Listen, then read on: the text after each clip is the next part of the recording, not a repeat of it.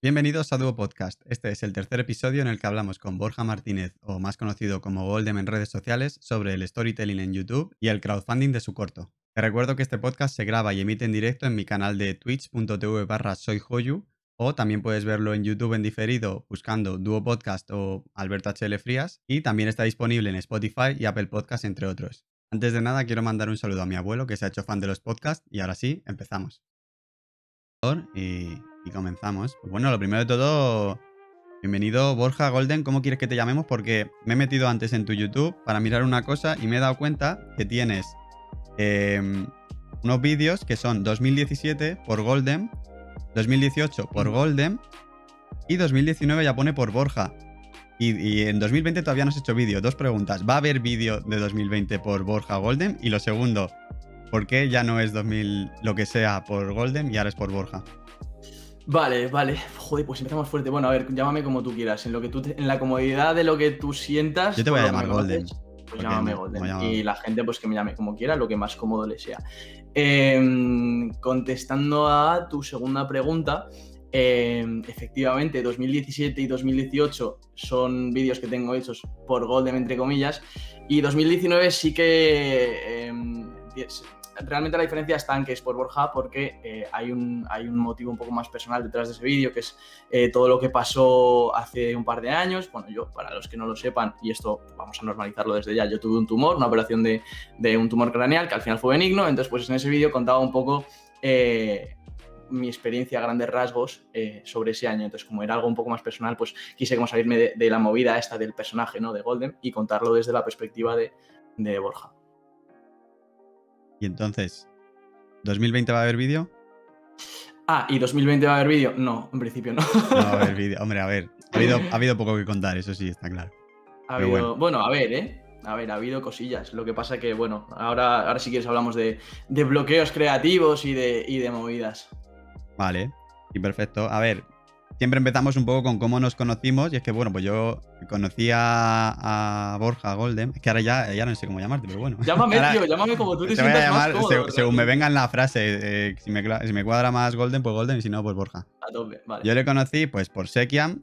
Porque, pues, hacías vídeos con él también. Y por casualidades de la vida, cuando nosotros creamos la segunda empresa que creé yo, que era Forcing Media, pues buscábamos a alguien especializado en vídeo. Y Sekiam justo nos dijo, oye, pues Golden y tal, que justo tiene que hacer las prácticas y estaba buscando y eso. Y, pues ahí coincidimos y estuviste con nosotros, pues ya no me acuerdo cuánto tiempo, pero yo creo que mínimo seis meses, ¿no? Así. Sí, yo creo que al final se nos fue, se fue a medio año. Ahí estuvimos trabajando, estuvimos trabajando codo con codo. La verdad es que fue una experiencia muy guay, tío. Además, yo recuerdo de, entonces. Lo que mejor saqué ahí fue mi vídeo de Perdido en Frankfurt. Bueno, bueno. ¿hay, alguna, ¿Hay algún tipo de narrativa o continuidad con, con ese vídeo en este chat, en este canal? No, lo, volví a enseñar porque eh, consideraba que. O sea, yo ese vídeo lo puse en oculto porque yo ya eh, con, con, Alberto H. Frías empecé a crear contenido un poco más serio de emprendimiento y tal. Y. y dijiste. Claro, era, se va completamente la movida. Claro, eh, era un vídeo de. Mi, experiencia como emprendedor y justo antes. yo en, en, en, Frankfurt, pues, pero ya sabes, ese vídeo, quien lo quiera ver que lo vea, pero va a entender por qué no cuadraba. Y entonces hace poco lo enseñé porque dije, joder, ahora con lo de Hoyu, que ya estamos haciendo el tonto todo el rato, digo, este vídeo me, cuadra mucho para subirlo al canal de Hoyu. Lo que pasa es que ahora he decidido otra vez no usar el canal de Hoyu y usar todo eh, Alberto HL Frías y ya he dicho, mira, lo pongo, lo pongo otra vez visible y ya vuelve a estar visible, pero no, narrativa realmente no hay, pero ese vídeo la verdad es que lo que nos reímos en, en, en, la oficina, tú, tú creándolo, era muy gracioso porque él estaba enfrente y, yo le veía que estaba creándolo y llorando de la risa. Y digo, como, a ver, a ver. Y ya fui yo. O sea, yo no lo pasé peor en mi vida porque, claro, o sea, estábamos en una oficina en la que era todo abierto. Y de repente veías todo el mundo trabajando y dos chavales, pero llorando de la risa. Llorando de la risa y era como. Yo me acuerdo Vicente, que vino al, episodio pasado. Eh, nos miraba como, chicos, que estamos trabajando. Pero es que yo no podía realmente no reírme y no llorar. Yo, o sea, es que además me acuerdo que fue una de estas, de, estas tardes que, yo tenía medio libres y tal, y dije, no tengo nada que hacer, te edito el vídeo de Frankfurt. Y, es que es lo que dices, tío, además nosotros, o sea, compartíamos oficina con, otra empresa, bueno, no sé, no sé lo que habría por ahí, pero compartíamos oficina con otra empresa eh, entonces, claro, como que estábamos en, la, en, la, en Forsin, que era la empresa que teníamos, que, en la que estábamos nosotros, estaba Álvaro y estaba Vicen, estaba Adri y tal, como que sabían un poco el rollo que, que llevábamos. Entonces, pues nos veían riéndonos y entonces ellos como de risas, ¿no? Pero en un sitio completamente diáfano, que la otra empresa estaban todos ahí como súper serios, callados, así que no sé cuántos. Claro, yo con los cascos, tío, que no veía nada. O sea, yo estaba editando el vídeo de Frankfurt, tío, y risas, risas, risas y risas, pero llorando, ¿eh? Llorando de la risa y de quitarme, de quitarme los cascos y lo típico que giras así, miras a tu alrededor y dices, hostia, eh, está todo en silencio y he pegado yo aquí unos berridos de locos. Pues nada, pues risas. Sí, sí, pero lo he vuelto a ver yo hace poco, ya te digo, cuando lo volví a enseñar aquí con, con lo de Twitch. Y yo lloraba. A lo mejor la gente que no lo entiende o tal, pues, pero yo te lo digo que yo ese vídeo, lo que me he reído, no, no está escrito. Eh, pero bueno, ahora, ya, ahora yo ya soy una persona seria, eso está clarísimo. Completamente, sí, sí, no tengo ninguna duda. Eh, cuéntanos un poco a qué te dedicas actualmente. Actualmente, pues mira, em, bueno, yo acabé la carrera hace, hostia, hace medio año ya casi. Bueno, me gradué en comunicación audiovisual. Em, y actualmente, bueno, actualmente soy freelance, estoy trabajando para diferentes empresas eh, y en diferentes puestos. O sea, al final yo no me he especializado en una cosa, sino que cubro como varios puestos, pues eh, realización, en edición de vídeo. Eh, y entonces pues trabajo para, para, distintas empresas. A su vez, a su vez he estado, he estado produciendo autoproduciendo un cortometraje, que supongo que hablaremos de ello un poco más adelante. entonces ahora estamos con la parte de distribución.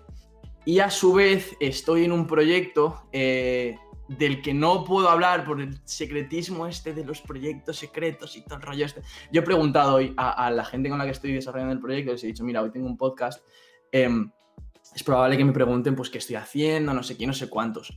¿Puedo hablar de ello? Porque yo soy muy dado a, en ciertas mm, situaciones, cagarla y soltarlo. Y me han dicho, no. Y yo he dicho, ok. Bueno, pero pues tú dices lo que se dice ahora de se vienen cositas y pones la llama de fuego y pones así las uñas, que para quien no esté viendo en el podcast tienen las uñas, pintadas con, con llamas y ya está. O sea que eso lo traía preparado, yo creo. Entonces, pues nada, estoy, estoy con, con eso a tope y, y, pues que me da la vida lo, para lo justito y necesario. Muy bien. Y bueno, ya nos has contado lo que estudiaste y de dónde viene esa, esa ese interés en, todo lo que es el mundo audiovisual. Pues eh, bueno, se remonta años a. Eh, no, yo con 18 años estaba, estaba. Además, mira, esto es muy guay porque tú estás un poco también en este mundo. Yo hasta los 18 estuve muy ligado al mundo del fútbol. Eh, y entonces hubo un momento de decadencia en mi vida en el que dejó de interesarme. Y pues casualidades de la vida, yo un día me metí en YouTube y vi que todo el mundo estaba ahí haciendo contenido y compartiendo sus movidas, sus historias, los juegos, no sé qué, no sé cuántos. Y dije, hostia, este mundo me fascina realmente. Y pues ahí yo dije, pues venga, me lanzo a tope y para adelante. Entonces en 2015 empecé, a, empecé yo a hacer vídeos. Em, y ahí pues un poco empecé a, bueno, yo realmente no quería estudiar una carrera, bueno, pero bueno, esto ya es otra historia, pero bueno, al final por toda esta, este síndrome de la titulitis y tal, pues dije, me voy a meter en comunicación y ahí ya pues descubrí el mundo del cine, el mundo de internet un poco más ampliamente, porque al final se, ah, se retroalimentaba y empecé a descubrir un poco el mundo este de internet y demás, y me fui introduciendo pues eh, poco a poco en la vaina. Y justo en el primer podcast con, con hablamos eso un poco de de si era importante o hasta qué punto es tan importante tener el título o no. Yo creo que coincidimos y yo creo que todos los que vamos a pasar por aquí vamos a coincidir en que, pues bueno, que antes se veía como súper importante tener el título, pero ahora sobre todo a nivel de creación de contenido, eh, de hecho una de las razones por la que te contratamos para Forsin en, cuando estuviste con nosotros era por eso, porque realmente eh, a todos los que hayamos entrevistado eh, eh, lo que habían hecho eran cosas para la universidad, pero de hecho había muchos que ni, nos mostraban cosas y tú ya tenías un bagaje de haber hecho vídeos en YouTube, que quieras que no, ya estás mostrando tu, contenido un poco. Pero cuéntame también cómo es esa transición, porque tú empezaste haciendo vídeos de Pokémon. Vale, sí, sí, tienes toda la razón. Bueno, ya, y ya cierro el cajón del, tema de, las carreras y tal. A ver, eh, está claro que para según qué carreras tú tienes que tener una licenciatura o un grado, pues yo qué sé, carreras como la abogacía o carreras, o sea, tú no puedes ser médico si no has estudiado previamente, ¿no? Pero todo, todo este mundo que están haciendo o que llevan haciendo ya un tiempo y que se ha desarrollado en Internet de la autoproducción, de generar contenido por tu cuenta y demás, como que hoy día, por lo menos hoy día, creo que no es necesaria una carrera como tal. ¿Te ayuda? Sí te ayuda, pero no es necesaria una carrera como tal. Entonces, cerrando ya ese, ese cajón. Em, es cierto, yo empecé, yo empecé subiendo Pokémon, sobre todo porque yo en 2015, cuando empecé a descubrir la plataforma, eh, o sea, YouTube, eh, digamos que todas las influencias que yo empecé teniendo eh, giraban en torno mucho al tema, de, tema de videojuegos, ¿no? Yo por entonces empecé a redescubrir un poco mi pasión por Pokémon, que nunca la había perdido, pero como en, esta época transitoria de la adolescencia, pues uno se vuelve gilipollas y deja un poco ahí de lado las cosas que le gustan, ¿no? Por, por el que dirán. Entonces, yo a partir de ahí, a los 17, 18, como que redescubro esta pasión, veo, tengo un montón de influencia por el tema de los videojuegos y digo, venga, pues me lanzo con Pokémon, que es una franquicia a la que tengo mucho cariño y, fui a tope con ella. Entonces, pues estuve creando contenido un tiempo, sobre todo que giraba en torno a Pokémon.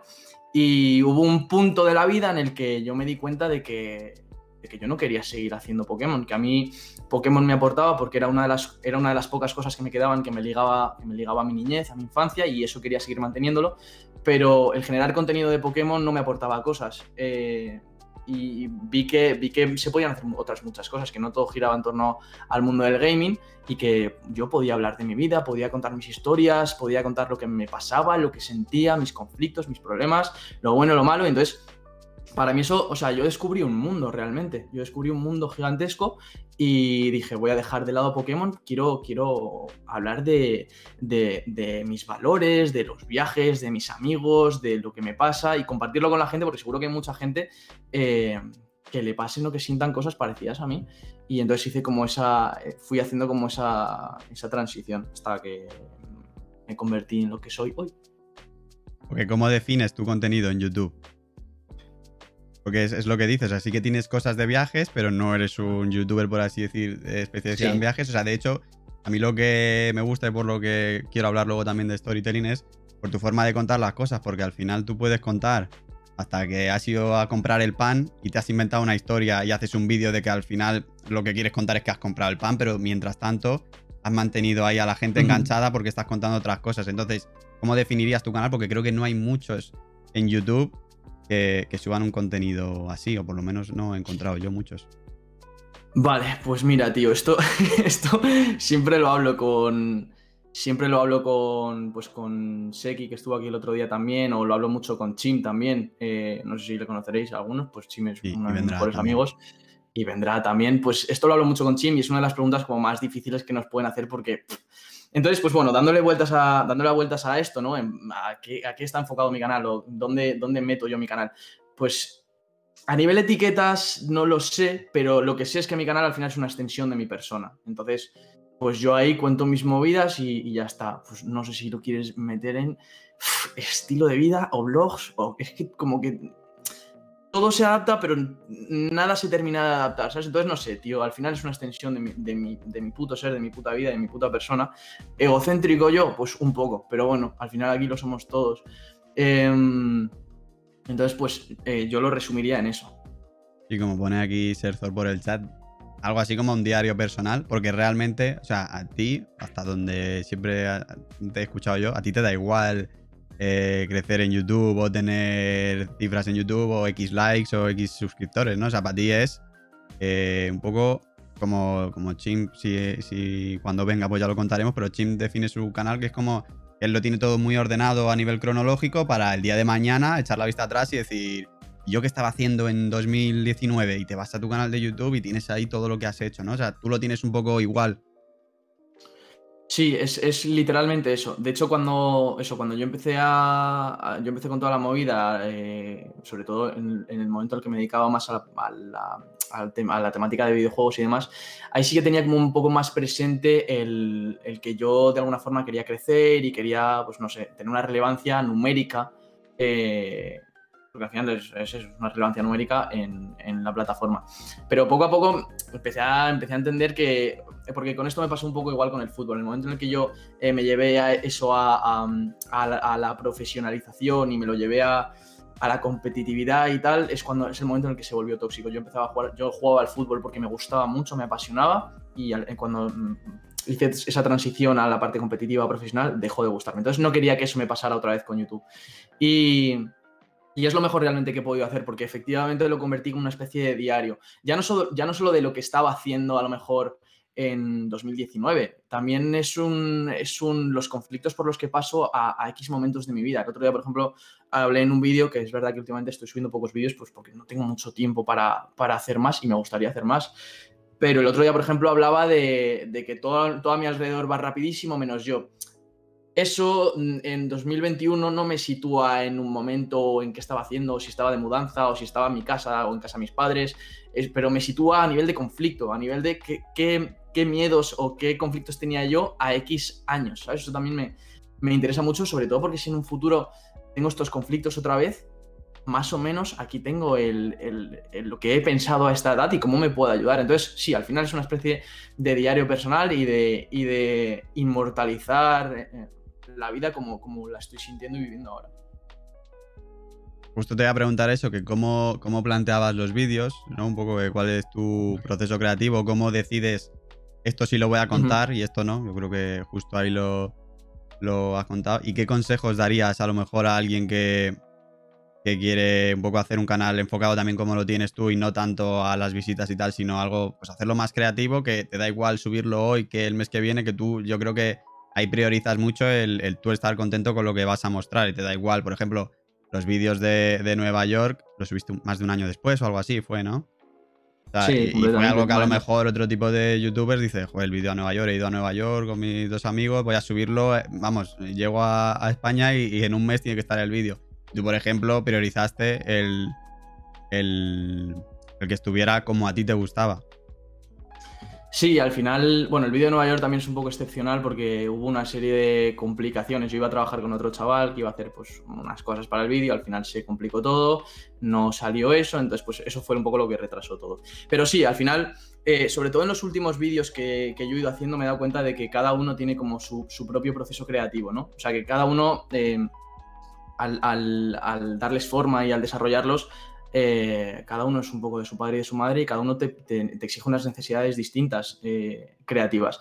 Te pongo dos ejemplos completamente opuestos, ¿vale? Para que, para que más o menos se entienda. Y te voy a poner justo los ejemplos. Mira, me viene perfecto que hables de los vídeos de Estados Unidos porque te voy a poner de ejemplo con respecto a los vídeos de, que hice en 2017, los vídeos de, de Play Septiembre que para quien no lo sepa, estuve un mes entero pues haciendo vídeo diario, ¿no?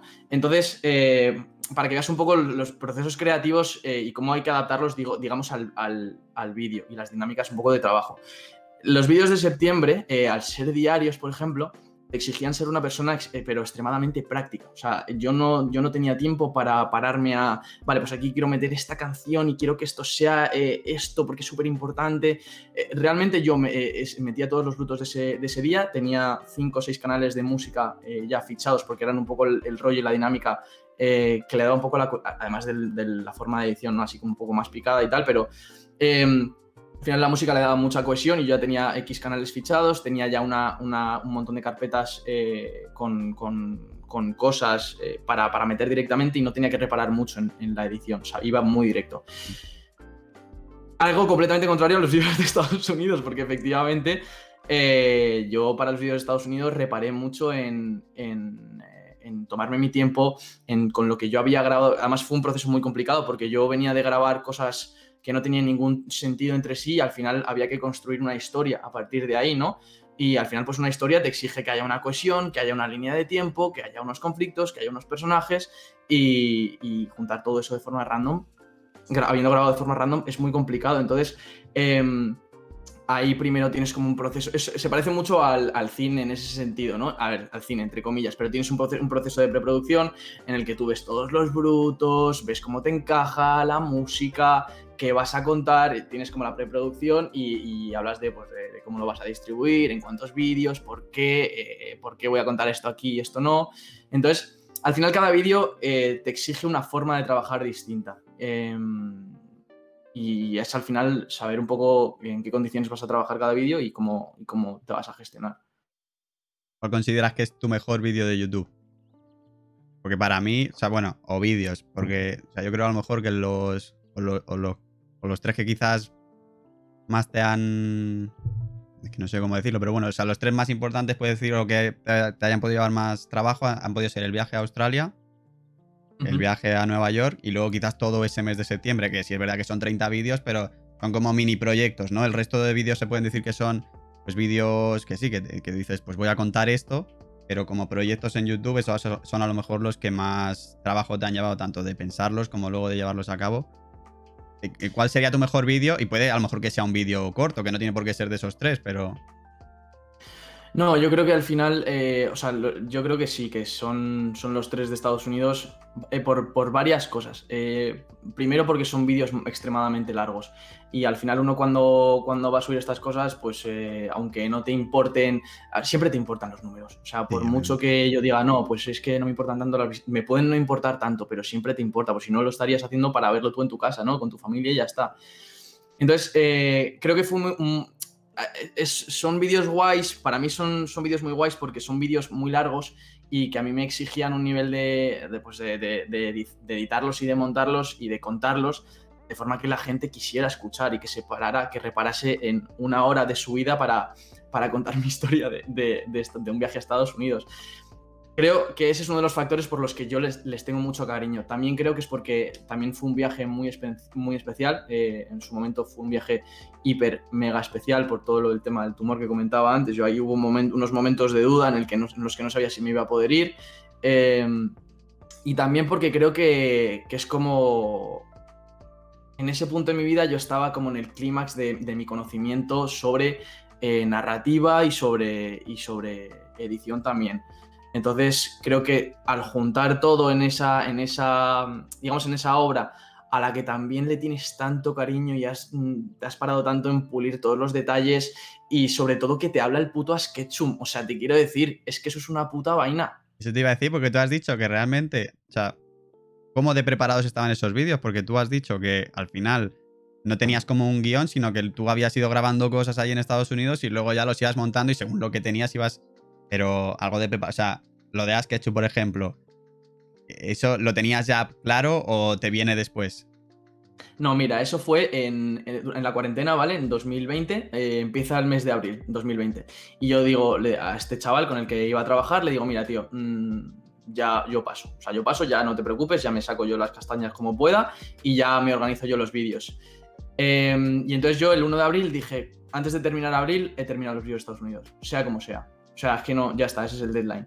Eh, yo hasta ese momento, hasta abril de 2021, perdón, hasta 1 de abril de 2020, desde el verano anterior, eh, yo no tenía nada preparado ni de las animaciones que salen de Pokémon, ni que saliera Ash, no tenía nada pensado, nada pensado. Tenía una estructura, o sea, digamos, lo que sería, em, lo que sería una, como un mapa de tramas, entre comillas, ¿vale? Pero no sabía ni que iba a salir Ash, Ketchum, ni, bueno, sí, sí, a Sketchum y no sabía. Mm, había muchas cosas que no sabía. Entonces, a lo largo de ese mes, de hecho, no fue hasta la segunda semana de abril eh, que yo no di con, un amigo mío que se llama Jorge y le propuse el tema de las animaciones y ahí ya dije, ¡Oh! ¿Te imaginas que salía Sketchum diciendo todo esto? Y entonces pues ya me, puse en contacto con Adolfo, que es el, es el actor de... Realmente, spoiler, no es a es Adolfo.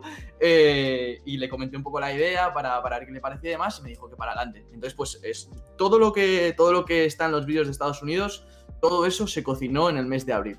También hay que tener en cuenta que todo el mes de abril yo me lo pasé entero metido en mi casa. Entonces yo me levantaba a las, a las 9 y media, 10 y hasta las 11 de, la noche estaba editando. Entonces, pues eh, eh, hay muchas horas, muchas horas.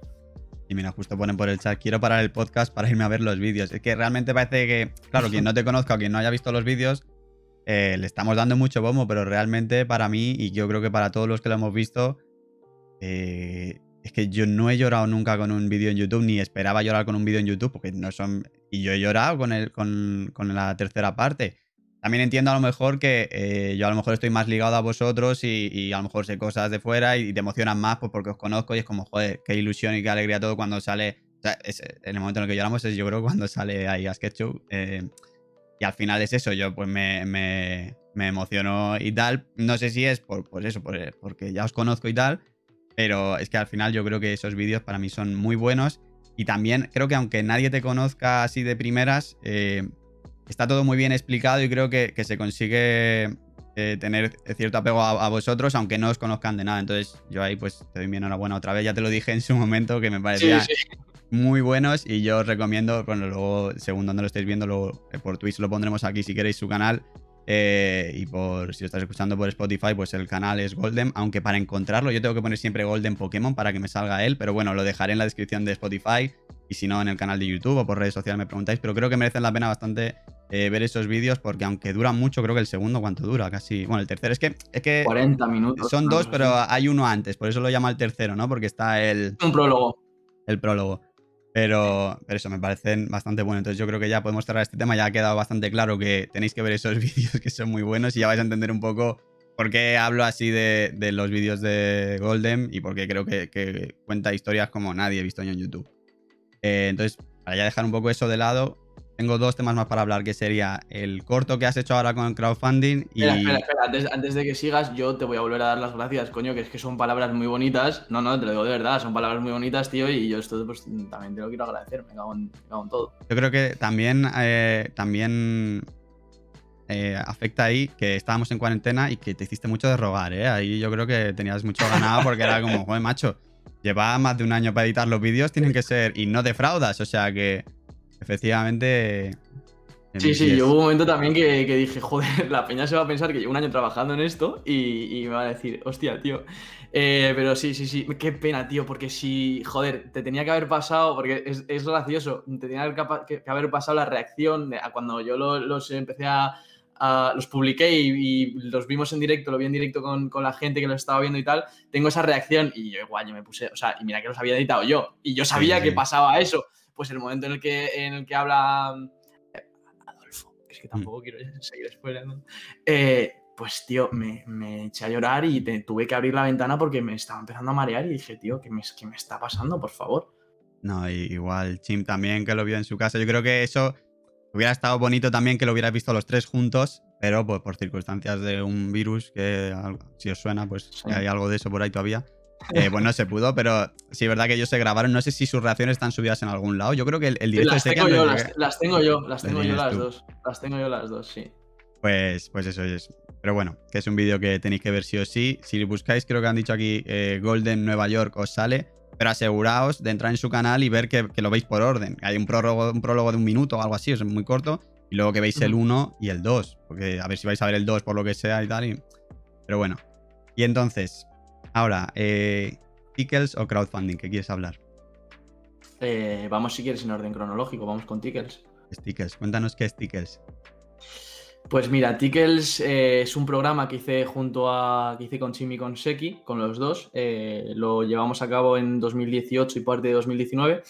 Y, era un programa, como un programa de, entretenimiento eh, enfocado sobre todo a, enfocado a plataformas, plataformas online, a Twitch y a YouTube.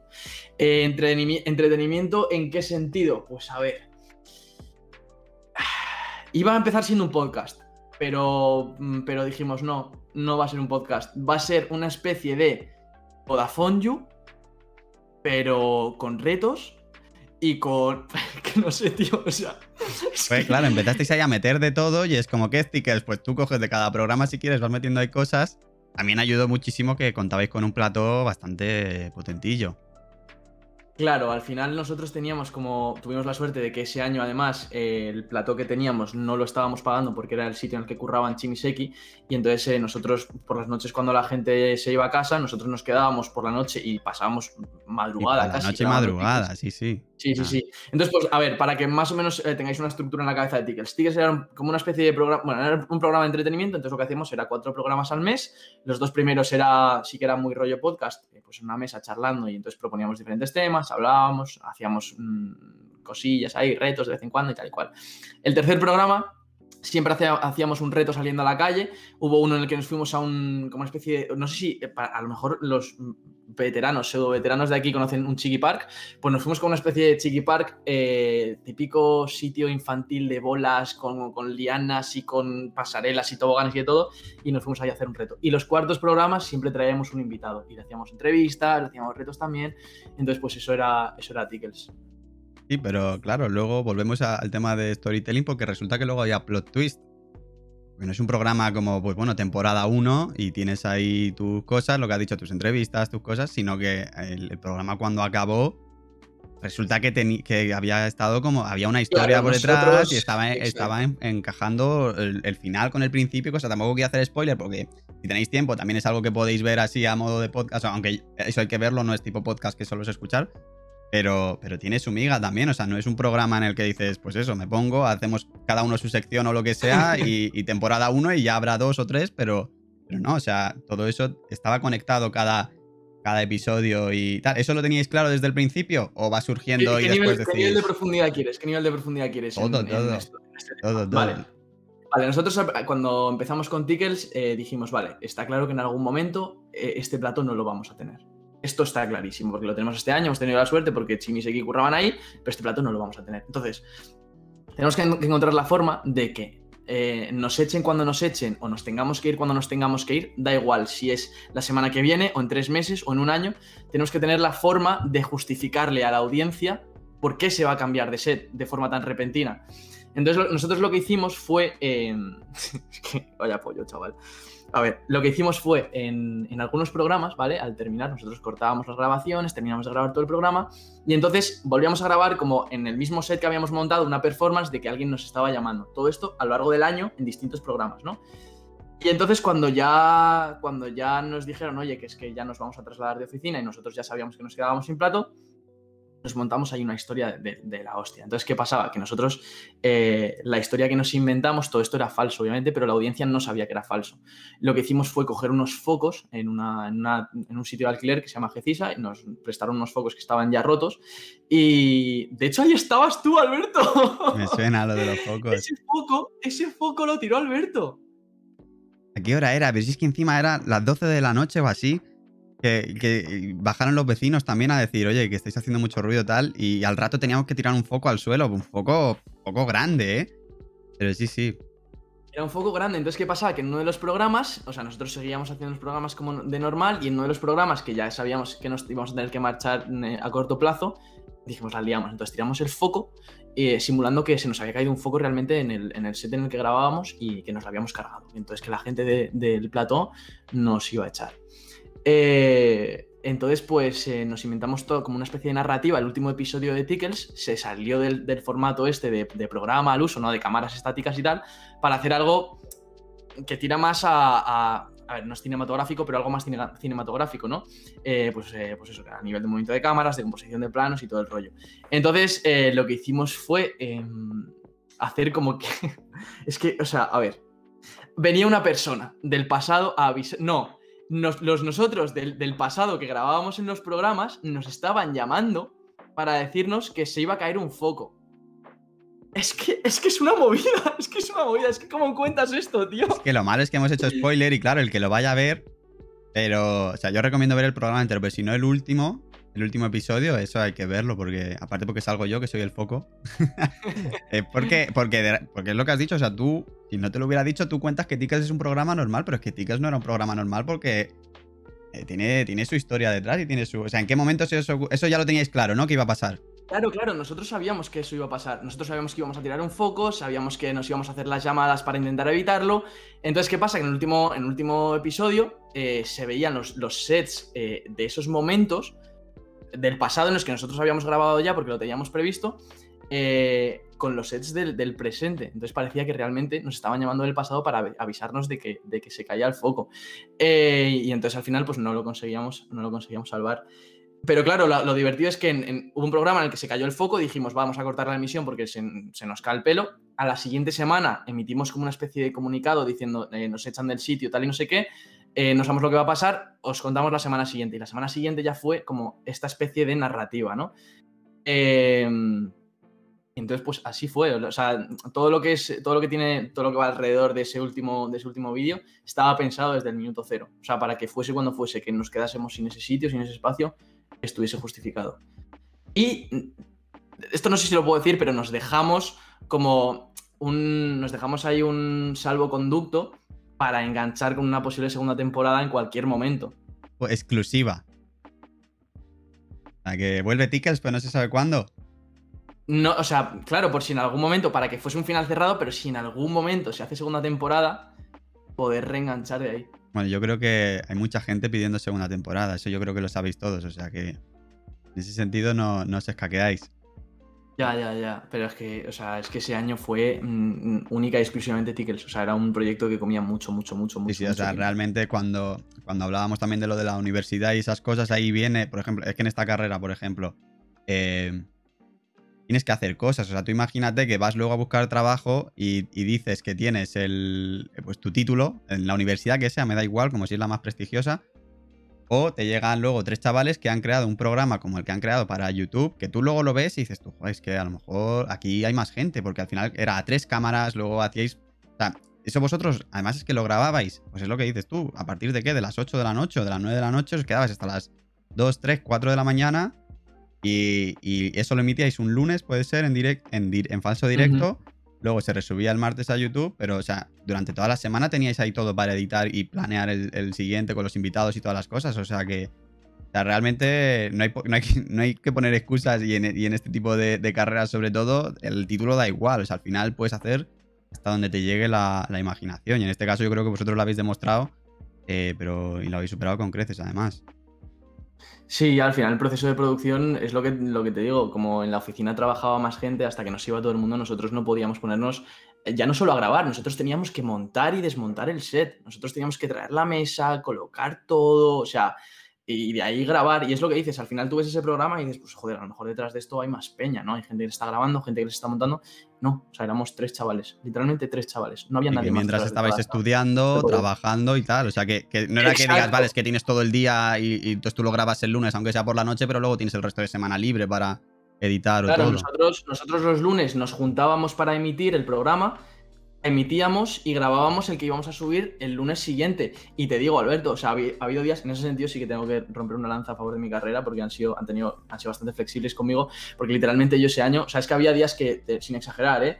eh, eh acabábamos a las 6 de la mañana y Seki y Chim entraban a currar a las 8, yo entraba a clase a las 8 y, y, estábamos en el centro de Madrid. Yo me tengo que ir a mi casa que está a las afueras y volver. O sea, es que había días que era, que era inviable.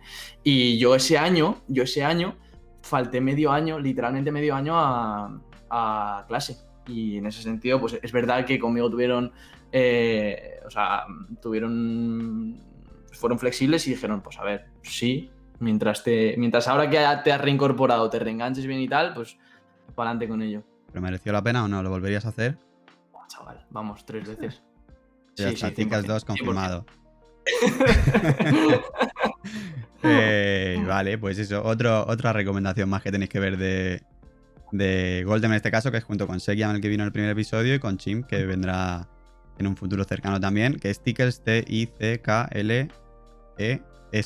¿no? Tickles. Sí, sí, eh, pero entre la E y la S hay una apóstrofe. es como si fuese un bar. Cuando lo, si lo buscas tú lo buscas en YouTube, no pones el apóstrofe. Bueno, lo pondremos también en la descripción. Sí, porque, sí, porque si no te Tickles es cosquillas en inglés, entonces te salen como vídeos de ah, cosquillas. y pues. nada tiene que ver con nuestro contenido. Pues muy bien. Y, ahora entonces, lo último que has hecho es eh, un corto. Que, ¿Cuánta gente lo ha visto? Porque yo creía que lo ibas a subir, pero solo lo hemos visto los que, los que han aportado, ¿no? Sí, ahora mismo yo creo que lo han visto, pero porque está, está encerrado, está en privado. Ahora mismo no sé si lo habrán visto pues 100 personas, más o menos. Pero, pero sí, eh, pues... Eh, ¿Cómo ha, sido, cómo, ha sido, ¿Cómo ha sido ese proceso? ¿Cómo se te ocurre? ¿Por qué se te ocurre hacer un corto? ¿Y por qué se te ocurre hacerlo en crowdfunding y no... ¿Por qué quieres dar ese paso más? Porque has contado, el crowdfunding es básicamente porque has contado con mejor material y con muchos recursos humanos también. ¿Por qué decides dar ese paso y no contar esa misma historia como has venido haciendo siempre?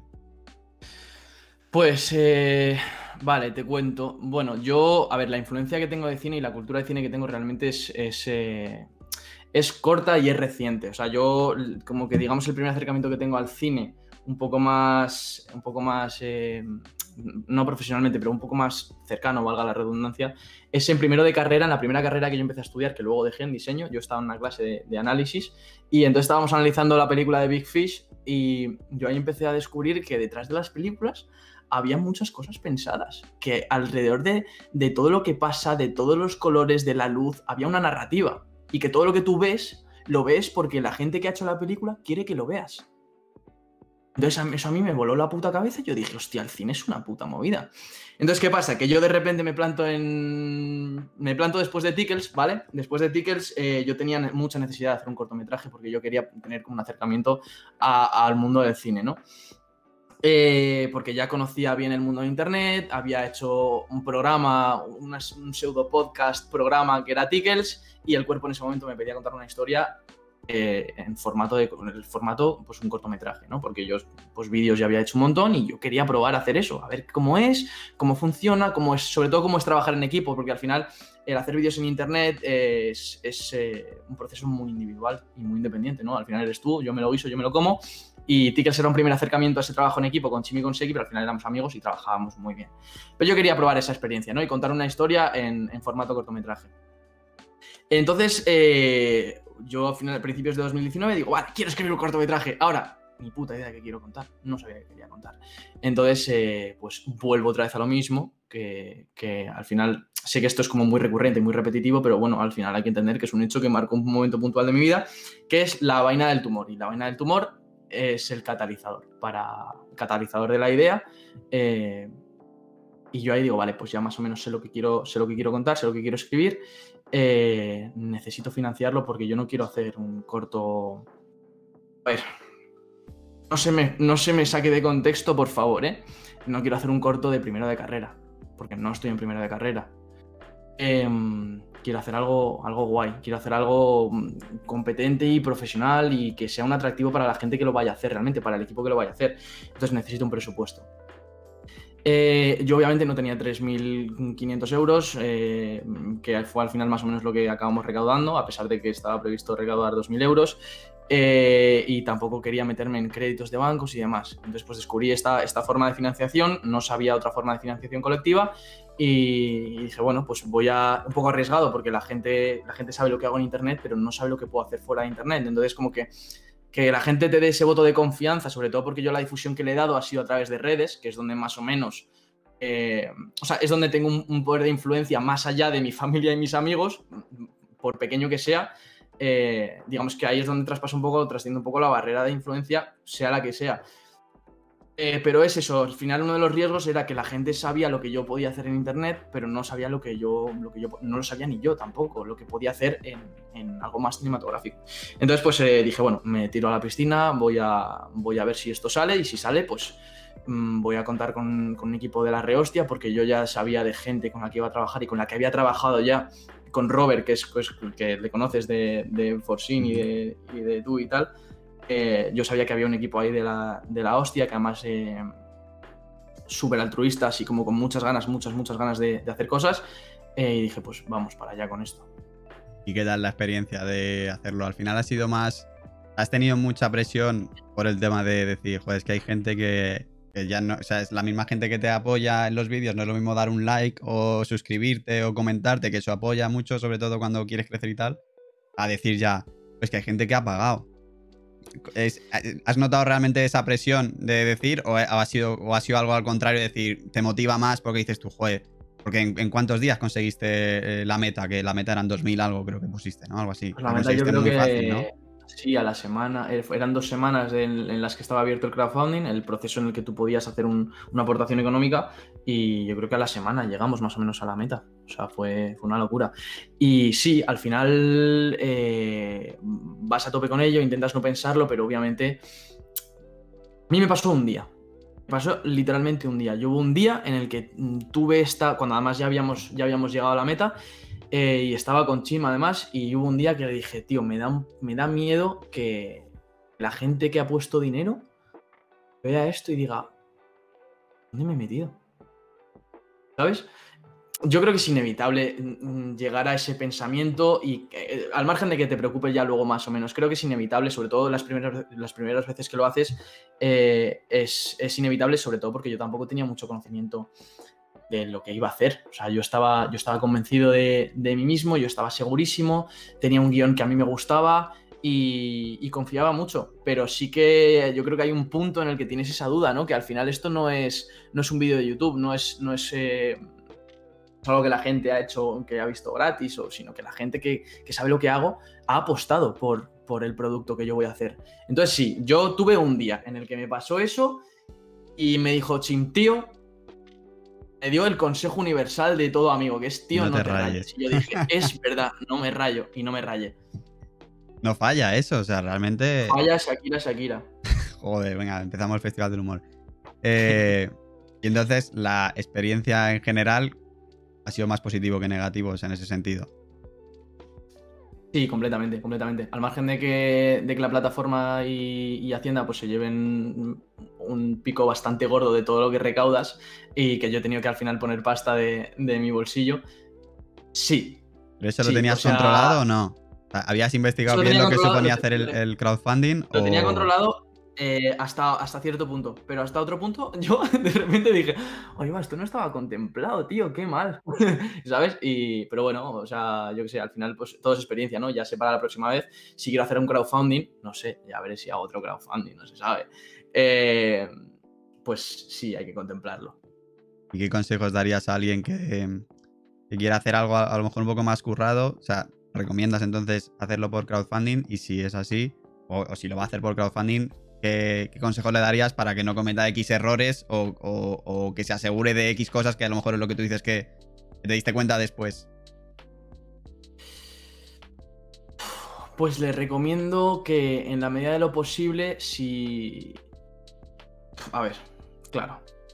Si, en la medida de lo posible, si una persona va, quiere producir algo eh, y es algo, es algo grande, ¿no? Para, para, lo que ha hecho hasta ese momento, sí que le recomiendo que, que sepa delegar en, otras personas o que si tiene una persona con la que pueda hacer el llevar a cabo el proyecto, que lo, que lo haga.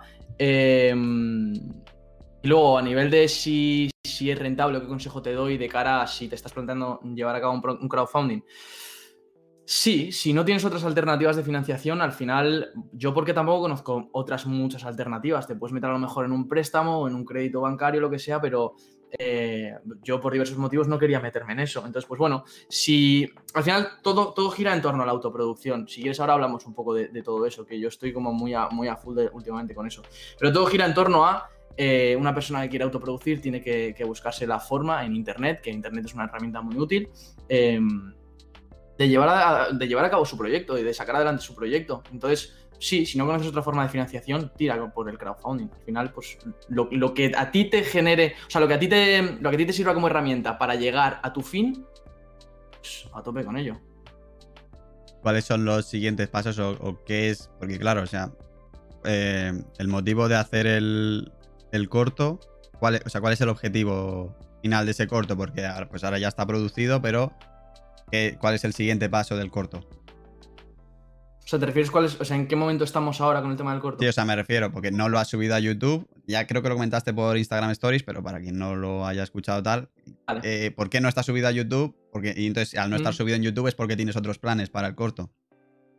Claro, yo desde el principio sí que tenía, tenía clarísimo, clarísimo, clarísimo que, quería que el corto lo pudiese ver todo el mundo, que fuese accesible para todo el mundo y que fuese algo público, ¿sabes? Que, la gente que quiera a lo mejor eh, ver algo diferente eh, no porque sea ni mejor ni peor, simplemente diferente a lo que se suele ver en, YouTube, porque no se suele ver cortometrajes, o que quiera empezar a meterse en ese mundo, pues que lo tenga ahí accesible, ¿no? ¿Qué es lo que ahora mismo está reteniendo o está retrasando el que, el que esto sea público? La distribución del corto.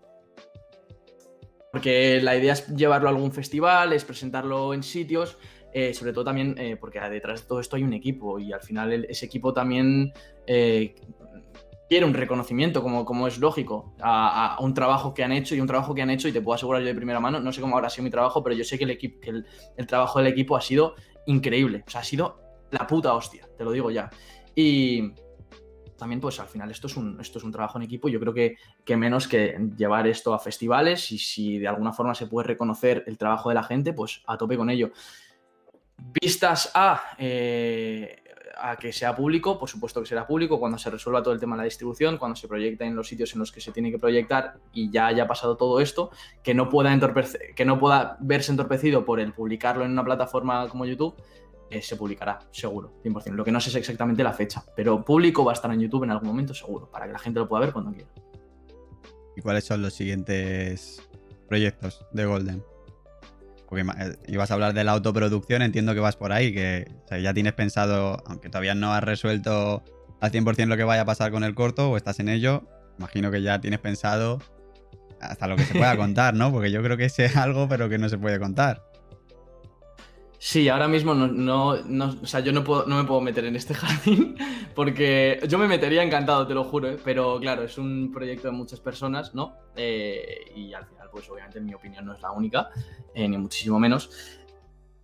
Hay, hay, otro proyecto y tiene que ver mucho con la, con la, con la autoproducción. Eh, por otro lado, mm, así a corto medio plazo, yo quiero, me gustaría hacer, me gustaría hacer más vídeos en YouTube, me gustaría contar más cosas, no contar más cosas, contar lo que me pasa, pero no lo cuento porque literalmente es, una falta de tiempo. Y mm, además es que tú sabes que eso nunca ha sido una excusa eh, realmente, o sea, una excusa real para mí, o sea, eh, la falta de tiempo siempre ha sido como,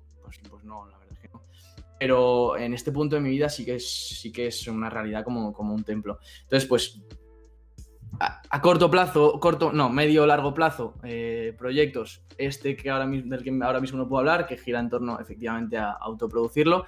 Eh, y me gustaría pues seguir haciendo vídeos en YouTube. A mí me gusta mucho YouTube. Vale, pues lo que es el tema de la charla y tal, yo lo doy por concluido y ahora tengo unas preguntas que siempre os hago. De aquí luego sigue saliendo pues temas para los que hablar, pero no sé si quieres comentar algo más pues si no, vamos ya con las preguntitas. Pues yo, ya que, ya que hemos estado hablando todo el rato de mí, em, yo me gustaría decir. No, eh, justo en este punto de la charla. me voy a poner, libro. Me voy a poner medio serio. Em, yo, una cosa que. Yo admiro mucho, tío. Tu, admiro mucho tu capacidad de, emprendimiento. O sea, me parece, me parece muy fuerte. Y de, y de meterte, meterte en proyectos. Eh, que por mucho que sientas que te, pueden venir grandes o por mucho que sientas que, que, a lo mejor no estás ahí justo para eso o lo que sea, de verdad que admiro muchísimo la capacidad que tienes de decir, eh, voy para adelante, voy para adelante, voy para adelante y la capacidad de compromiso que tienes contigo mismo, tío. O sea, sin que haya nadie detrás de ti diciéndote tienes que hacer esto, tienes que hacer lo otro, la capacidad que tienes de compromiso contigo mismo, con lo que haces y con tu trabajo, me parece fascinante realmente. Muchas gracias, muchas gracias. A ver, al final... Eh, yo creo que como todos los jóvenes que estamos ahora, y si te has dado cuenta que no quieres trabajar para alguien y que no te gusta el cómo está enfocado todo, tienes que hacer cosas y yo pues me lo tomo, me lo tomo así. Al final pues hago muchas cosas o solo o con gente y, la verdad pues que te agradezco mucho que, tú lo veas así también y, bueno, poco a poco. Al final yo creo que voy tocando un poco de todo, pues ahora estoy con el podcast, igual que estoy volviendo un poco con YouTube, pues al final yo creo que lo que yo busco es ir conociendo un poco de todo. Yo creo que al final si me estoy enfocando a la creación de contenido. Considero que no que no voy a acabar yo, o sea, yo por ejemplo, para editar vídeos y eso no, pues sí me gusta a lo mejor en lo que está en la ideación del del bueno, ideación existe porque creo que he cogido la palabra en inglés que es ideation y, la he llevado al español, pues ya está, siguiente. Pues eh, pero eso, al final yo creo que lo que estoy haciendo ahora en, el fútbol es un poco llevar el tema de los contenidos y, al final yo creo que para entender lo que vas a hacer, pues qué mejor que hacerlo tú mismo y es, un poco lo que, lo que estoy haciendo. Así que muchas gracias, Golden. Pero hemos venido a hablar de ti. Venga, tope. Eh, vale, si te tuvieras que quedar con una plataforma de contenido, ¿cuál sería y por qué? Yo aquí sí que he de decir que eh, tienes muchos seguidores. Bueno, a lo mejor para lo que estamos acostumbrados eh, hay gente que dirá, bueno, pues no son tantos, pero tienes una comunidad bastante buena. Pues sí es verdad que luego tampoco estás, o sea, no eres un creador de contenido que esté a diario, o sea, en Twitter, por ejemplo, pues cada, cada mes a lo mejor cinco tweets como mucho, y en Instagram, y, muchos son, en YouTube, pues entiendo que ahí sí que el contenido que haces es mucho más currado, y yo creo que nadie te va a decir, oye, joder, que es que estás subiendo poco contenido a YouTube, al final entendemos que cuando viene algo, viene algo bueno, y quizás Instagram es donde más estás con las stories y con los directos que tienes ahí, que yo, joder, yo cada vez que te pillo, pues me, me lo paso muy bien ahí, pero eh, ¿con qué plataforma te quedarías? Porque usando, yo entiendo que solo usas esas tres, ¿no? Sí, estoy Twitter, YouTube y Instagram. Y Spotify sí cuenta como red social. Yo creo que es en la que más estoy, realmente escuchando música todo el día. Bueno, social, social no, porque estás escuchando tú solo y ya está, así que no te la voy a... Ya, ya, ya. Pues, ¿con qué plataforma me quedo? Yo o sea, yo me quedaría con, me quedaría con YouTube. Hoy día la que más, es verdad que la que más utilizo es Instagram, eh, porque es como la que más, la que más alcance y a mano tengo y, la que menos, la que menos me exige. y la que más me da, sin, sin exigir. La que menos te exige YouTube. No, no, Instagram. Ah, vale, Instagram, perdona. Estaba leyendo el chat justo. Eh, sí, sí, pero, pero, pero yo creo que me quedaría con YouTube. Es complicado, ¿vale? Porque eh, yo me quedaría con YouTube por la libertad que te da y, la oportunidad que te da de crear tu propio contenido, ¿no? Y de que ahí es como un sitio en el que no, no, hay una barrera. Yo, no es como la televisión, ¿no? Es que siempre volvemos a los medios convencionales, pero es verdad que los medios convencionales, la verdad es que entre tú y yo son una puta mierda. Em, por lo general, ¿vale? Por lo general. Bueno. Eh, pero bueno, que en la televisión al final eh, todo, está, todo está guionizado, no hay nada mm, al, alcance de... O sea, no hay nada que se quede algo arbitrario y no hay como esa espontaneidad, ¿no? Entonces, a mí YouTube me gusta mucho por eso. Me gusta mucho porque en YouTube puedo contar mis putas mierdas sin que nadie me diga cuéntala así o cuéntala así. Yo la cuento como me apetece, como me sale del pie. Eh, pero por otro lado no me gusta cómo está enfocado YouTube a nivel de eh, recompensa de visualización de contenido. Una de cal y una de arena, eh, que entiendo que tiene que funcionar así, porque al final esto funciona con, la inmediatez y con la, competencia, con la competencia que te sale de, em, de, consumir contenido así. Entonces YouTube tiene que adaptarse si no quiere morir. Entonces lo entiendo, pero para mí es lo que menos me gusta la plataforma, pero me gusta por la libertad creativa que uno tiene. Eh, y hablando de eso de creación de contenido, tú cuando empezaste, y ahora igualmente, porque tu contenido ha cambiado, pero más o menos yo creo que se ha cambiado a nivel de producción y tal, pero a nivel de lo que son las ideas y de cómo lo transmites, yo creo que es más o menos, sigues la misma línea. ¿Tienes algún referente tú cuando empezaste a hacer este cambio eh, porque quizás con lo de los Pokémon pues no, es lo mismo, pero cuando empezaste a hacer a lo mejor este otro tipo de contenido, ¿tienes algún referente en el que decías, pues que a mí me gusta cómo comunica esta persona y me gustaría hacer algo parecido o algo de eso? ¿O, fue simplemente que, tú querías contarlo y ya está? ¿O hubo alguien que... Sí, yo por entonces, eh, no sé, yo empecé a seguir sobre todo mucho, mucho blog. Eh, no me acuerdo. me acuerdo de por entonces, sé que, y yo creo que casi toda la peña que, no todos, pero casi toda la peña que se ha metido en, blogs ha tenido en algún momento de su vida la influencia de Casey Neistat, en, cualquiera de los sentidos. Eh, y obviamente, pues al principio cuando uno empieza, se empieza a meter en materia de, en algo concreto, en cualquier tema, necesita referentes y al no tener como ese bagaje no puedes, no puedes tú aportar casi desde lo personal, ¿no? Desde tu experiencia personal y desde tus recursos y desde tu personalidad editando y contando. Entonces al principio sí que tenía como un poco mm, eh, esa referencia, otros bloggers que realmente ahora, si, te soy 100% sincero, no me acuerdo muy bien, pero, mm, pero yo empecé por ahí y luego ya pues cuando empecé ya a saber un poco por dónde quería ir yo, qué es lo que, cómo era lo que quería contar para que la gente lo percibiese de la forma en la que yo quería y demás, pues ahí ya empecé poco a poco, eh, yo qué sé, a, editarlo como, como a mí me apetecía. No tengo referentes claros de ese momento.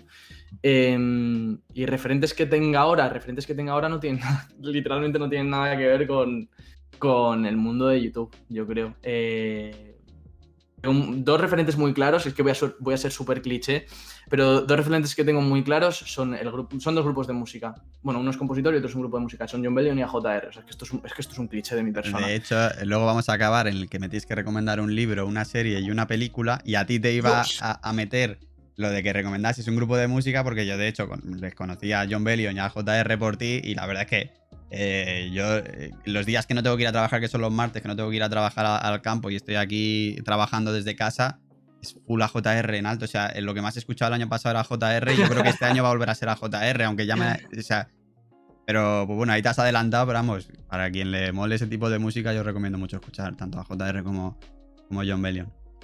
Pues, pues esos son un poco los referentes que tengo profesionalmente. Hoy día sé por qué los tengo, porque esto lo he analizado, porque no es como, ah, los referentes, ¿y por qué tengo estos referentes? Sé que a JR es por, porque autoproducen ellos. Y, o sea, y esta peña es, es de locos, es de locos. O sea, yo no sé qué recursos económicos pueden tener, no me voy a meter ahí, pero yo me meto en lo que hacen a nivel, todo lo que engloba lo, lo artístico, que al final eh, es la música, ¿no?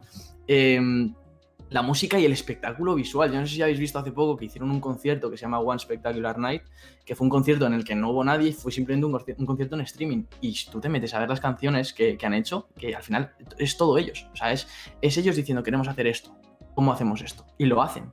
Por eso hablaba mucho y le daba, como, le daba un poco mucha importancia a todo el rollo este de la autoproducción, que creo que es a donde estamos yendo cada vez más. Bueno, llevamos un tiempo en eso, pero creo que va a haber un momento de convergencia entre eh, plataformas de streaming tipo, tipo Netflix o HBO y tal.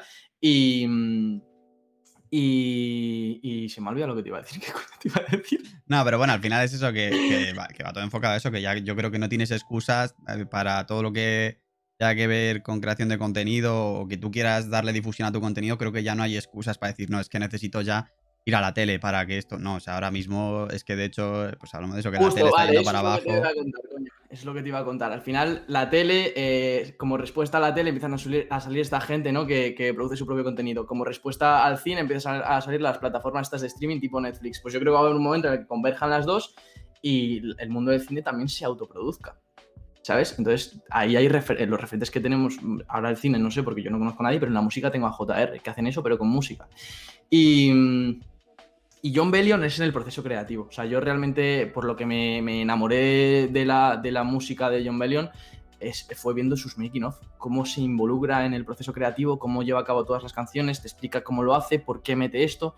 Y, simplemente el, ver eso, esos making of ya a ti te inspira. Entonces, pues, bueno, a ti, no sé, a mí sí me inspira. Entonces, eh, es como que esos dos referentes en, en, lo profesional sí que, sí que los tengo. Muy bien. Eh, esta creo que ha sido antes eh, como a introducirla, pero no hemos llegado a hablar de ello y es eh, cómo encuentras la motivación, porque tú ahora dices que, bueno, que no tienes tiempo para nada, pero yo entiendo que aunque tengas muy claro lo que quieres hacer, hay semanas o hay días en los que dices, uff, es que hoy no, no, sé cómo hacer, cómo encuentras esa motivación cuando, cuando, y más ahora a lo mejor que puedas tener una presión extra porque tienes muchas cosas que hacer o, o que a lo mejor yo creo que eh, hay dos momentos en los que te sientes así raro que dices tú, no sé qué hacer de nada, o cuando ya tienes un objetivo, pero no sabes cómo llegar a eso porque te sientes. Entonces, tú ahora mismo podrías estar en la segunda parte, entonces si hay días en los que dices tú, es que no sé cómo, cómo avanzar. Eh, creo que de hecho que tú lo comentaste hace poco, no sé si en un vídeo o en este, en el que sientes como que el tiempo pasa muy rápido y no estamos haciendo muchas cosas. Eh, y eso yo creo que eh, nos pasa a todos, pero ¿cómo, ¿cómo, sales de ese pensamiento y dices que no, que es que, lo que estoy haciendo voy por el buen camino y tal? ¿Cómo encuentras esa, eh, esa motivación? algo muy complicado. O sea, yo ahora no voy a contar de lo que te voy a contar ahora, no de repente no va a dar la solución universal a. Obviamente, pero yo creo que. La cosa es eso, ver un poco los distintos puntos de vista. Y yo creo que te voy a decir algo que creo que es importante. Creo que tiene, bueno, tienes que buscar, y esto es algo muy difícil de encontrar, pero tienes que buscar cuáles son tus inquietudes, ¿no? A ti qué es lo que, es lo que te motiva a hacer, qué es lo que te gusta y, desempeñar tu función en ello, encontrar tu función en ello y encontrar un poco tu sitio. Hasta, llegar a ese punto es un proceso muy complicado, es un proceso muy, muy, muy complicado y yo no sé, realmente el consejo que te voy a dar ahí no sé, yo no sé cómo llegar hasta ese punto, ¿no? Pero una vez tú tienes esa inquietud, ¿no? Y sabes, y tú tienes un objetivo en mente, eh, qué hacer cuando los, hay días en los que yo no encuentro la motivación, que hay días en los que digo, es que mira qué hago y no me sale nada y de repente veo que todo el mundo a mi alrededor le están saliendo todos sus proyectos y todo está avanzando demasiado rápido. De repente mi amigo que el otro día, eh, o sea, mi amigo no, pero este conocido que tengo que estaba ahí, de repente está aquí y, yo sigo en el mismo punto. Em, mi consejo, mi consejo, que tengas muy clara tu meta, que confíes mucho en tu meta y confíes mucho en lo que vas a hacer confíes mucho en lo que vas a hacer y cuando tengas los momentos estos de desmotivación que, nos pasa a todos, te permitas sentirte desmotivado. Porque es como que cuando nos pasa esto no nos lo permitimos, ¿no? Es como, mierda, no, no, yo no puedo estar desmotivado porque tengo que sacar esto, además es que no me sale, me frustro, me frustro. No, que te permitas sentir eso. Siente eso, en plan, pues tío, no te sale. Y yo creo Que, que, también está lo que has dicho de, de que a lo mejor ves a otros que avanzan mucho y yo creo que también hay que recordar que tienes que saber interpretar todo lo que ves, porque es lo que decimos, tú a lo mejor lo has visto por redes sociales y, en redes sociales pues siempre solemos eh, mostrar solo lo bueno. A lo mejor tú ves a una persona y, dices, pues que a este le sale todo bien y tal, y luego no ves a lo mejor los fracasos o cuando le va mal, entonces tienes que entender también que si te viene la desmotivación por ver a otras personas que estén triunfando, que le estén saliendo todo, tienes que entender que, que detrás de eso siempre va a haber mucho trabajo y tal. Entonces yo creo que ahí también las redes sociales han hecho un poco de daño en el sentido de decir que, lo ves todo de color de rosas y, no es así. Y a lo mejor hay mucha gente eso que de repente se desmotiva porque dices tú, pues que abro Instagram y veo todo el mundo, pues he hecho esto, he hecho lo otro, y tú, no, y tú parece que no has hecho nada. Y en realidad no es así, tú estás en el camino, entonces también. Al final tiene, que, tiene que ver mucho con, ese, con, esa sociedad de consumo que, se está construyendo ahora, que es el, consumo inmediato y, lo efímero y lo de acabo de leer un tuit y estoy leyendo el siguiente, ya no me acuerdo de lo que he leído anteriormente, pero estoy constantemente recibiendo información. Entonces, cuando de repente salgo de, de ese mundo virtual en el que estoy, de repente digo, hostia, estoy en la realidad, estoy parado en mi puta casa, sentado en esta silla y no estoy haciendo nada con mi vida. Eh, entonces yo creo que, a ver, yo creo que hay que aprender a relativizar. No sé cómo se hace eso, pero el, truco es relativizar, ¿no? Y saber que lo que tú estás haciendo te está llevando de A a B. Em, pero sobre todo eso, ser muy consciente de los momentos estos en los que tienes como el, bajón creativo o la desmotivación, eh, es muy clave tú a tu persona, a ti mismo, dejarte y permitirte sentir eso bueno, pues hoy estoy desmotivado, hoy no es mi puto día, tío. Hoy no voy a. ¿Sabes qué? Hoy no voy a hacer nada más. Se acabó. Mañana me levantaré y haré otra cosa. Igual mañana me sale, o igual mañana no me sale, pero no, no flagelarme ni castigarme por sentir eso, porque estoy en todo mi derecho. Y igual que me pasa a mí, le pasa al resto de personas y al resto de personas súper creativas y que lo están pasando súper bien en redes sociales. Eh, Vale, que justo estaba respondiendo un, mensaje en el chat. Eh, ¿Cuál sería tu objetivo personal y profesional de aquí a cinco años?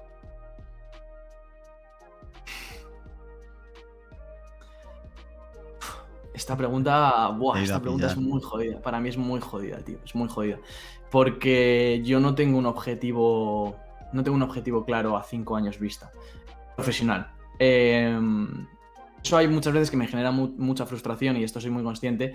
Eh, y hay veces en las que yo incluso me cuestiono si lo que estoy haciendo es lo que quiero hacer, porque realmente no sé exactamente a dónde estoy yendo, porque no tengo una meta clara. Entonces, ¿dónde querría estar en cinco años?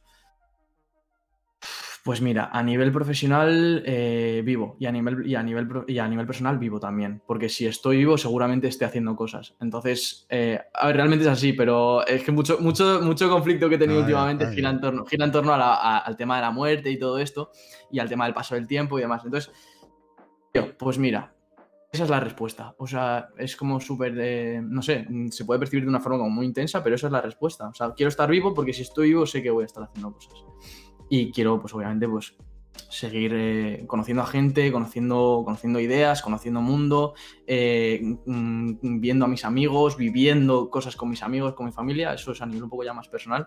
Quiero seguir haciendo todo eso y seguir vivo, ya está. Vamos, esa respuesta no creo que la de mucha gente de los siguientes, o sea que... Eh, si tuvieras dinero ilimitado para tu propio proyecto, ¿qué harías? Si tuviera dinero ilimitado para mi propio proyecto. Em, si tuviera dinero ilimitado para mi propio proyecto, pues seguiría haciendo, seguiría llevando a cabo todos los proyectos que, pues, que me van saliendo y que voy teniendo en mente y tal. Todo eso que me va saliendo lo seguiría, lo seguiría haciendo de la misma forma, pero con recursos económicos. Eh, y también destinaría una parte importante, muy importante, a, a dárselo a personas, a Peña que me venga con, propuestas y con gente creativa, y gente que tiene cosas que contarle a, la Peña, y gente que tiene cosas que contarle al mundo, yo le daría ese dinero y les diría, toma, haz lo que te salga de los cojones o de, o de los ovarios. Lo que te apetezca. O sea, si tienes algo que contar, hazlo, toma. Pues yo haría eso. Muy bien. Vale, ya por último, eh, ¿qué consejos le darías a alguien que quiere empezar a crear contenido este caso en YouTube, que yo creo que es el que más puedes aportar. Mm. Siempre doy este consejo. Es como, al principio cuando, cuando lo doy es como muy gilipollesco, pero eh, es así, que empiece. es que es lo más complicado, tío. Es lo más complicado, porque tú todas las dudas las tienes antes de empezar. El momento en el que ya has empezado, ya está, se te ha quitado. Ya estás encontrando tu estilo, ya estás encontrando todo al final. Completamente, completamente. Pero el momento en el que ya has empezado, ya se te ha quitado todo, toda esa preocupación y toda esa incógnita y toda esa incertidumbre, se te ha pasado. Entonces, si tienes ganas de empezar una cosa, si no te gusta lo que estás haciendo, deja de hacerlo. Si no te sale, sigue intentándolo y si ves que no te sale, pues no lo intentes o lo que te vaya pidiendo. Pero para llegar a ese punto tienes que empezar, ¿no? Pues empieza. Ya está. Está clarísimo. Te lo pones en la mano y se lo pones así y ya empieza. Esto. Ah, no, si tengo la cámara aquí. Yo estaba apuntando ya al otro ¿Cuál es tu cámara? Eh, vale, ya por último, pues lo que te he dicho antes, que tienes que recomendarnos un libro, una serie y una película. Antes era una de estas tres, pero gracias a Sekiam en el primer episodio dijo una de cada, así que ya todos los que vengáis tenéis que decir una de cada. Yo sé que tú lo de los libros los llevas regulero, ¿no? Cuidado conmigo que el último año he leído un montón, ¿eh? Define un montón. Define un montón. Pues me he leído lo menos un libro o dos, ¿eh? Por lo menos. no, he leído, he leído bastante, tío. No, no, he leído bastante, he leído más de, bueno, no sé cuántos he leído, pero he leído bastantes libros. Eh, cosa que no había hecho yo en mi vida, fíjate lo que te digo. Eh, te recomiendo un libro, vale, te recomiendo un libro. Eh, te voy a recomendar La insoportable levedad del ser. Es un libro que me gusta mucho, que me leí en la cuarentena, del que tengo muy buen recuerdo. Y, no sé, me gustó mucho. ¿De qué va? Porque no lo conozco ese. A ver, eh, te cuenta la historia de, como de, te cuenta la historia de dos parejas, y, pero lo guay es que te lo cuenta a través de conceptos eh, de filosofía. Em, y entonces a mí todo lo que tiene que ver con, pensar y con dar vueltas a las cosas, pues me gusta mucho. Y habla de una cosa que a mí también me gusta, que es lo del, eterno retorno, de del planteamiento este de Nietzsche. También habla de em, habla de. Bueno, le da, le da como un enfoque muy guay al tema del eterno retorno. Hay una cosa que a mí me gusta mucho, que es que eh, el tipo, que ahora mismo no sé cómo se llama, eh, te dice que si una cosa no ha pasado dos veces, no ha pasado nunca. ¿Sabes? Entonces, no sé, a mí eso me. yo lo leí y dije, hostia. ¿Puedes repetir por favor el nombre del libro que lo están preguntando por el chat? Se llama La insoportable levedad del ser. Ahí lo tienes, Raúl. Eh, para más, para más debates de estos, le seguís en, Instagram, activáis la campanita para que os, eh, avise de los directos y ya está. Los directos de, Golden, yo me lo imagino en su casa, que de repente, pues eso, habrá leído algo de lo que sea y dice, uff, esto. Y se va ahí a Instagram y está la horita. Que antes tenía la excusa de que Instagram te paraba la hora, ¿eh? pero ahora creo que lo van a subir a 4 y a ver qué haces ahí. El otro día estuve yo hora y 45 ahí, sin darme cuenta, dije, yo, bueno, me está cortando Instagram el directo, una hora y 45 minutos. pues para más debates de filosofía, ahí. Díganme. Te queda una serie y una película. Una serie y una película. Vale. No tiene por qué ser ni de motivación ni nada. A lo mejor es porque tú digas que tú estás más a lo mejor que te mola el tema de, todas las cosas que hay detrás de la producción y tal. Pues puedes decidir esta película porque si la veis os vais a dar cuenta o os tenéis que fijar en estas cosas porque tal. Y si no, pues una. O que simplemente para desconectar, tú dirías, pues me voy a ver esta película, me voy a ver esta serie. Vale. Eh, una película, una que he visto recientemente, una que haya visto recientemente. Vale, voy a recomendar Green Book. Green Book. Eh, ¿Sabes de qué va? ¿Te cuento? Cuéntamela porque yo la verdad es que de películas eh, poco.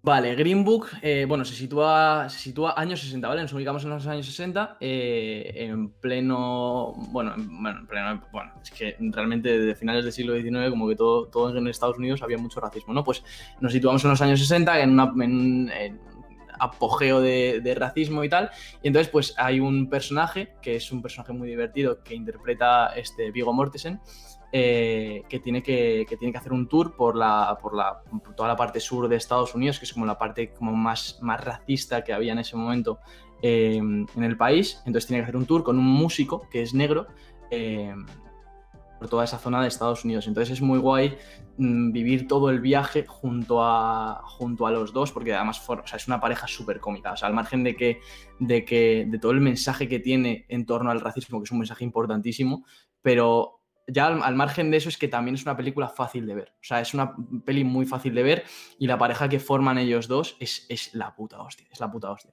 Entonces, pues, eh, pues nada, eso es muy guay. Entonces te da como una perspectiva muy guay de cómo era entonces, eh, em, cómo estaba planteada la situación eh, y toda la discriminación racial que había con, con las leyes de Jim Crow que había en ese momento y todo esto.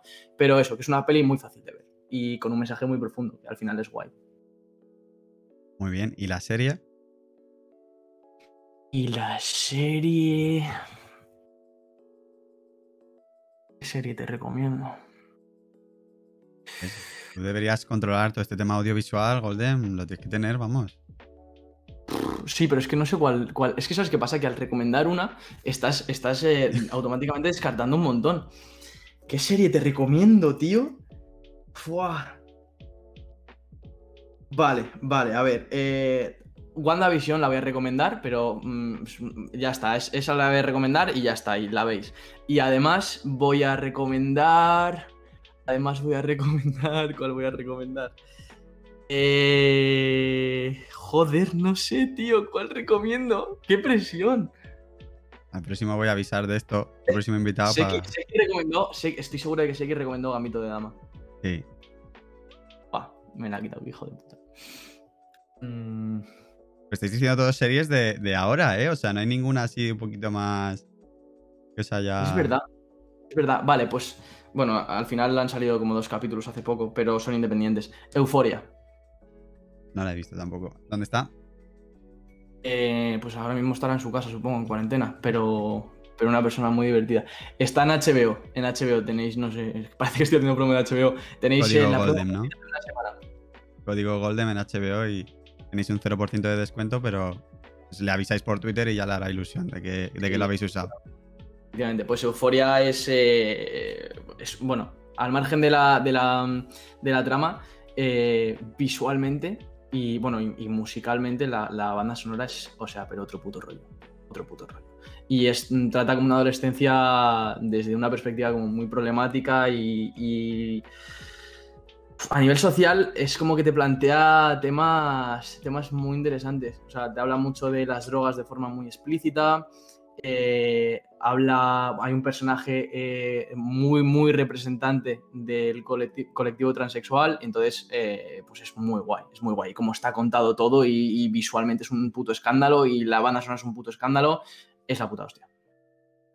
Pues ahí lo tenéis, el libro ya se me ha olvidado, la película Green Book, ¿no? Exacto. Green Book y... No, pero el libro no se me ha olvidado, espera que hago memoria, así como que... en el chat.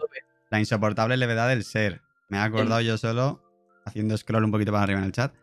Y, la serie, pues WandaVision, que yo la tengo pendiente porque como es de estas que van capítulo a capítulo, pues eh, no, quiero, no quiero empezar y, quedarme ahí. Entonces, pues yo ya me la veré del tirón, pues ya estoy acostumbrado a verlas así, pero creo que ya se ha puesto interesante, ¿no? Por lo que he leído por Twitter, que empezaba un poco más floja y ahora parece que ya está mejor. Y, y eso, y de serie, pues ahí la tenéis también. Yo creo que, que por mí ya hemos hablado bastante. Otra vez se ha ido a hora y pico. Yo ya me da igual. me da igual. Em, pero bueno, pues ya habéis conocido todos a, Golden barra Borja barra Guille. Guille. Y, no sé si tenéis alguna pregunta por el chat que, o algún tema que queráis hablar que pueda encajar. Y si no, pues el podcast lo corto aquí. Y si tenéis alguna pregunta tal, pues la podemos responder. Pero tampoco te quiero eh, molestar más, que joder, ya una hora, una hora y media. Estoy en mi casa, literalmente además. O sea Has venido muy a hacer chistes malos y eso a mí me, pone nervioso porque yo estoy todo el rato haciendo chistes malos y, me estás provocando.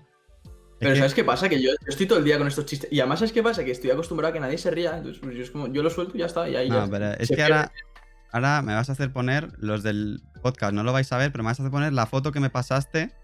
De, porque le dije, pásame para lo del podcast pásamelo del podcast, una foto en buena calidad, me la pasas por correo y, y, así pues eso, pues de las fotos de promoción que hago y pues me paso esta foto. Es impresionante. Ahí estoy foto en las redes sociales porque me dice, eh, tengo una más profesional y otra más... tengo una normal, me dijiste, y una más la que uso para mis marcas. Y es verdad que en, en, Twitter por lo menos tienes esa de fondo, o sea que... O sea, realmente, o sea, sí, sí, o sea, es risas porque la foto es risas, pero yo te lo pasé, además te lo pasé súper sincero, en plan, mira, tienes esta que es como la que, la que utilizo yo pues para el, para el correo y para estas cosas un poco más fuera de tal, pero eh, esta foto que... esta foto, eh, además de ser yo con, no sé si tres o cuatro años y unas gafas de la puta hostia, es, es muy marca personal, la verdad. Pues ahí lo llevas. ¿Dónde te puede encontrar la gente? ¿Cómo te puede encontrar la gente en redes sociales? Me puedo encontrar en Twitter y en Instagram barra baja golden, con M al final, que hay mucha gente que pone golden de dorado, pero es, en lugar de N es una M, es un rabito más. Y, y en YouTube, pues no estoy posicionado, pero, pero si buscas igual barra baja golden también te salgo. O sea que ahí me pueden encontrar y también pueden encontrar, pues no sé, depende, no sé, en Madrid. En Madrid me puedes encontrar en algún momento. En Madrid Centro seguro que le veis. Sí, 100%. Muy bien, pues yo doy por finalizado el podcast.